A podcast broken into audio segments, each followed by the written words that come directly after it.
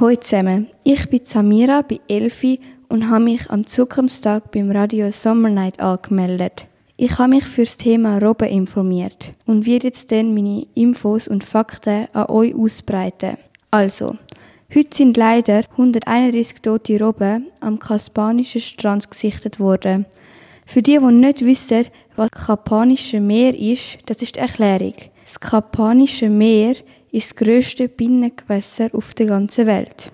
Es grenzt an Russland, Kasachstan, Turkmenistan, Aserbaidschan und am Iran.